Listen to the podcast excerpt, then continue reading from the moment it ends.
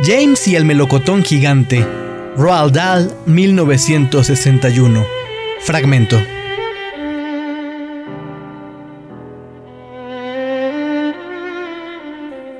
Hasta los cuatro años, James Henry Trotter había llevado una vida feliz. Vivía plácidamente con su madre y su padre en una hermosa casa a orillas del mar. Siempre había montones de niños con los que jugar, había una playa por la que podía correr y había mar en el que podía remar. Era la vida perfecta para un niño. Entonces, un día, la madre y el padre de James fueron de compras a Londres y allí sucedió una cosa terrible. Ambos fueron devorados en un santiamén, en pleno día, fíjate, y en una calle llena de gente, por un enorme rinoceronte furioso que había escapado del zoológico de Londres. Esto, como podrás comprender, fue una experiencia de lo más desagradable para unos padres tan cariñosos. Pero a la larga, aún fue más desagradable para James que para ellos, pues sus problemas se acabaron en un periquete, se fueron en 35 segundos escasos. Y el pobre James, por su parte, seguía vivo y de pronto se encontró solo y asustado en un mundo inmenso y hostil. La hermosa casa a orillas del mar tuvo que ser vendida inmediatamente, y el niño, sin más posesiones que una pequeña maleta en la que llevaba un par de pijamas y un cepillo de dientes, fue enviado a vivir con sus dos tías. Sus nombres eran tía Sponge y tía Spiker, y muy a mi pesar, tengo que confesar que eran dos personas realmente horribles. Eran egoístas, perezosas y crueles, y ya desde el principio empezaron pegando a James por la razón más mínima. Nunca le llamaban por su verdadero nombre, sino que se referían a él como pequeña bestia repugnante, sucio fastidio o criatura miserable, y lógicamente nunca le daban juguetes para jugar ni libros ilustrados para mirar. Su habitación estaba tan desnuda como la celda de una prisión. Vivían la tía Sponge, la tía Spiker y ahora también James en una extraña casa destartalada situada en la cima de una colina en el sur de Inglaterra. La colina era tan alta que casi desde cualquier lugar del jardín James podía ver millas y millas de un maravilloso paisaje de bosques y campos, y en los días claros, si miraba en la dirección apropiada, podía ver allá, lejos, en el horizonte, un pequeño punto verde que era la casa en la que había vivido con sus queridos papá y mamá. Y justo un poco más allá podía ver el océano, una estrecha franja de color azul oscuro, como una línea dibujada a tinta que bordeaba el cielo. Pero a James nunca le dejaban salir de la cima de aquella colina. Ni la tía Sponge ni la tía Spiker se preocupaban de llevarle nunca a dar un paseo, ni de excursión, y naturalmente no podía ir solo. Esta pequeña bestia repugnante no hará más que buscarse líos y sale del jardín, había dicho la tía Spiker y le habían prometido unos castigos terribles, tales como ser encerrado durante una semana en el sótano con las ratas si se atrevía tan siquiera a subirse a la verja. El jardín, que ocupaba toda la cima de la colina, era grande y desolado, y el único árbol de aquel lugar, aparte de un grupo de desastrados laureles en uno de los extremos, era un viejo melocotonero que nunca daba melocotones. No había columpio, ni balancín, ni foso de arena, ni nunca era invitado ningún niño para que subiera a la cima de la colina a jugar con el pobre James.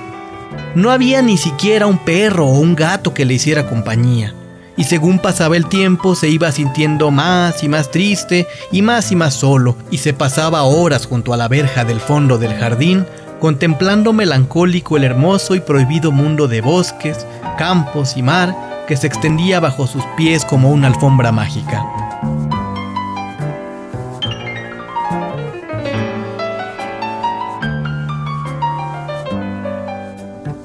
Llevaba James Henry Trotter tres años viviendo con sus tías cuando una mañana le sucedió una cosa bastante rara. Y esta cosa, que como dije era solamente bastante rara, pronto hizo que sucediera una segunda cosa que era muy rara. Y entonces la cosa muy rara, a su vez, hizo que ocurriera una cosa que de verdad era fantásticamente rara. Todo sucedió en un caluroso día de mediados de verano. La tía Sponge, la tía Spiker y James estaban en el jardín. Como siempre, a James le mandaron a trabajar. Esta vez estaba partiendo leña para la cocina. La tía Sponge y la tía Spiker estaban cómodamente sentadas en sus mecedoras, bebiendo limonada y vigilándole para que no dejara de trabajar ni por un momento. La tía Sponge era baja y enormemente gorda. Tenía ojos pequeños y cerdunos, la boca hundida y una de esas caras flácidas y lechosas que dan la impresión de haber sido cocidas. Parecía un enorme repollo blanco sobrecocido. La tía Spiker, por otra parte, era nervuda, alta y huesuda, y usaba unas gafas con montura de metal que llevaba sobre la nariz sujetas con un clip. Tenía la voz chillona y sus grandes y finos labios estaban continuamente húmedos. Cada vez que se enfadaba o excitaba, al hablar salía de su boca una fina llovizna de saliva. Y allí estaban sentadas aquellas dos horribles brujas bebiendo sus refrescos, y de vez en cuando diciéndole a gritos a James que trabajara más rápido.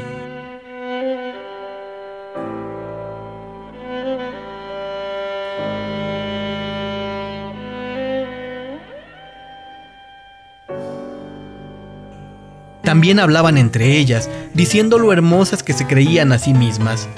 La tía Sponge tenía sobre sus rodillas un espejo de mango largo que cogía de vez en cuando para contemplar su horrible rostro. Huelo y parezco, dijo tía Sponge, una rosa. Fija tu vista en mi rostro, mira mi nariz hermosa, mi hermoso cabello, mi rostro sin vello, oh, qué pie tan hermoso. No digas, gritó tía Spiker, el dedo gordo parece de un oso. Tía Sponge se cayó y habló tía Spiker. Lo siento, mas no me superas. Mira mis curvas, mis dientes, mi sonriente rostro sin ojeras. Oh, qué hermosa soy.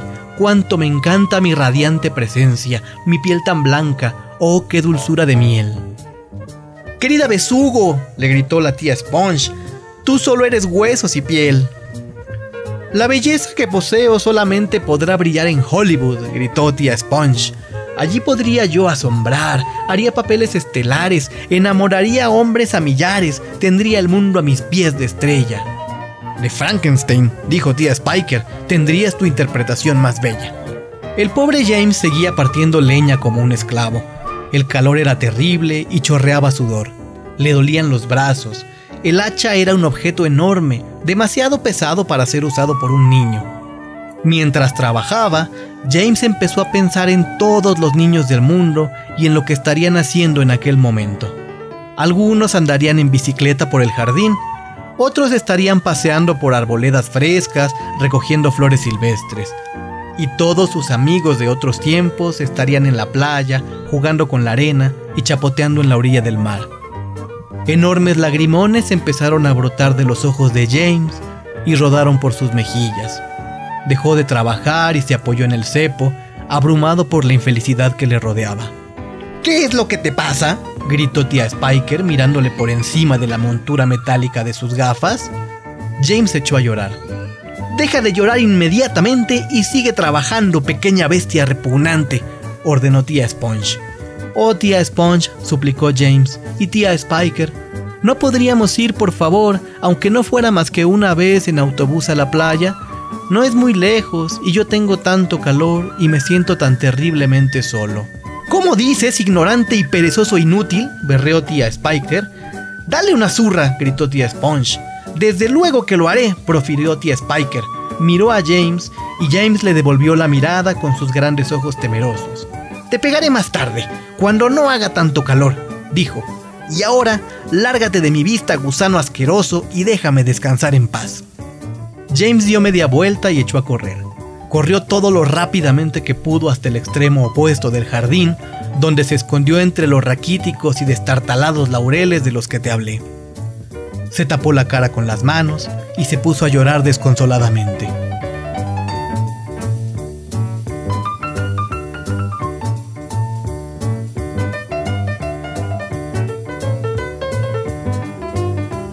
Fue en este momento cuando ocurrió la primera cosa de todas, la cosa bastante rara, que luego dio lugar a las otras cosas mucho más raras que le sucedieron. Porque de pronto, justo a sus espaldas, James oyó un movimiento de hojas y al volverse vio a un anciano vestido con un extraño traje de color verde oscuro que salía de entre los arbustos. Era un hombre de pequeña estatura, pero que tenía una enorme cabeza calva y la cara casi oculta tras unas pobladas patillas negras. Se paró a unos tres metros y se quedó mirando seriamente a James apoyado en su bastón. Cuando habló, su voz era lenta y chirriante.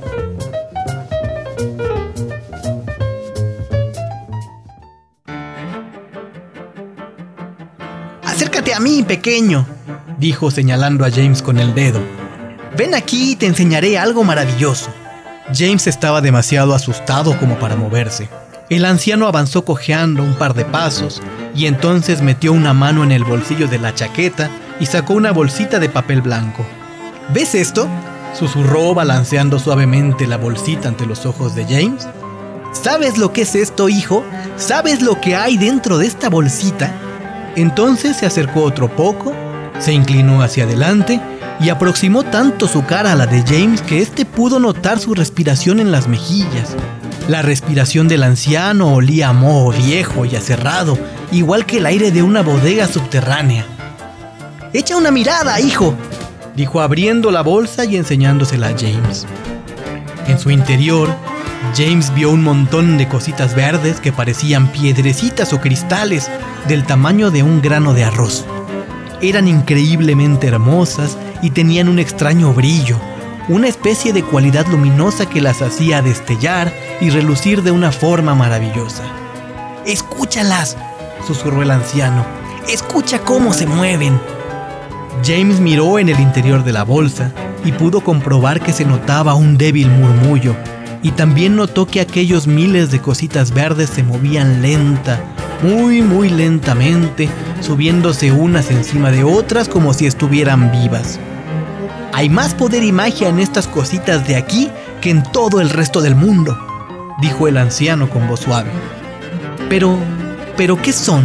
murmuró James, encontrando por fin su voz. ¿De, ¿de dónde vienen? Ajá, susurró el anciano. Ni te lo imaginas. Se agachó un poco más y acercó la cara a la de James, tanto que su nariz rozaba la frente de este. De pronto dio un salto hacia atrás y empezó a blandir su bastón por encima de la cabeza. ¡Lenguas de cocodrilo! gritó. Mil largas y viscosas lenguas de cocodrilo cosidas en el cráneo de una bruja muerta durante 20 días y 20 noches con los ojos de un lagarto. Se añaden los dedos de un mono joven, el buche de un cerdo, el pico de un loro verde, el jugo de un puerco espín y tres cucharadas de azúcar. Se cuece todo durante otra semana y se deja que la luna haga el resto. Sin más ceremonias puso la blanca bolsita de papel en la mano de James y dijo, Ten, cógela, es para ti. James Henry Trotter estaba allí con la bolsita en la mano y mirando al anciano. Y ahora dijo el anciano, lo único que tienes que hacer es esto. Coge una jarra grande de agua y mete en ella todas esas cosas verdes. Después, muy lentamente y uno a uno, añade 10 pelos de tu cabeza. Eso las excita, las pone en movimiento. En cuestión de un par de minutos el agua empezará a espumear y burbujear furiosamente. Tan pronto como suceda eso, tienes que beberte toda la jarra, de un trago. Y después, hijo, lo sentirás agitarse y hervir en tu estómago y empezará a salirte vapor por la boca e inmediatamente después empezarán a suceder cosas maravillosas, cosas fabulosas e increíbles y nunca más en tu vida volverás a sentirte triste ni desgraciado. Porque tú eres desgraciado, ¿verdad? No digas nada, lo sé todo. Ahora vete y haz exactamente todo lo que te dije. Y no digas ni una palabra de esto a esas dos horribles tías tuyas. Ni una palabra. Y que no se te escapen las cositas verdes. Porque si se te escapan, harán su magia en cualquier otro que no seas tú. Y eso no es lo que tú quieres, ¿verdad?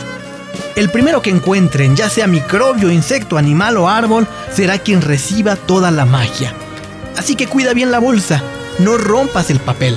Vete, date prisa, no esperes ni un minuto más. Ahora es el momento ¡Corre!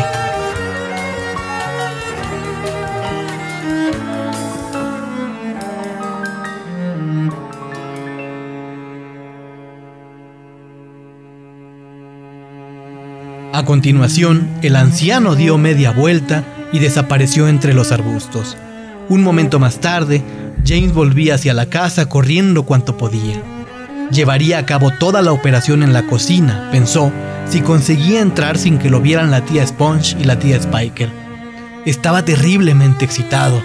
Atravesó volando más que corriendo la alta hierba y las ortigas sin preocuparse de las picaduras y a lo lejos vio a la tía Sponge y a la tía Spiker sentadas en sus mecedoras de espaldas a él. Se desvió para evitarlas con la intención de entrar por el otro lado de la casa, pero de pronto Justo cuando pasaba por debajo del viejo melocotonero que estaba en medio del jardín, uno de sus pies resbaló y cayó de bruces en la hierba. La bolsa de papel se abrió al golpear el suelo y los miles de cositas verdes se desparramaron en todas direcciones. James se puso a cuatro patas inmediatamente y empezó a buscar sus preciados tesoros. Pero, ¿qué era lo que estaba pasando? Se estaban hundiendo en el suelo, pudo ver perfectamente cómo se revolvían y retorcían al abrirse camino en la dura tierra y sin pérdida de tiempo estiró la mano para coger algunas antes de que fuera demasiado tarde, pero desaparecieron justo debajo de sus dedos. Trató de coger otras, pero sucedió exactamente lo mismo. Empezó a gatear frenéticamente en un intento desesperado de coger las que todavía quedaban, pero fueron demasiado rápidas para él. Cada vez que las puntas de sus dedos estaban a punto de tocarlas, desaparecían en el interior de la tierra. Y pronto, en cuestión de segundos, todas, todas sin excepción, habían desaparecido para siempre. A James le entraron ganas de echarse a llorar. Ya nunca podría recuperarlas. Las había perdido, perdido para siempre. Pero, ¿a dónde habrían ido? ¿Y por qué motivo habían tenido tanta prisa en meterse en la tierra de aquella forma? ¿Qué andarían buscando? Allá abajo no había nada. Nada excepto las raíces del viejo melocotonero y un montón de gusanos, pies e insectos que habitan la tierra. ¿Qué era lo que había dicho el anciano? El primero que encuentren, ya sea microbio, insecto, animal o árbol, será quien reciba toda la magia. Cielo santo, pensó James, ¿qué va a pasar ahora si encuentran un gusano? ¿O un cien pies? o una araña? ¿Y qué pasará si llegan hasta las raíces del melocotonero?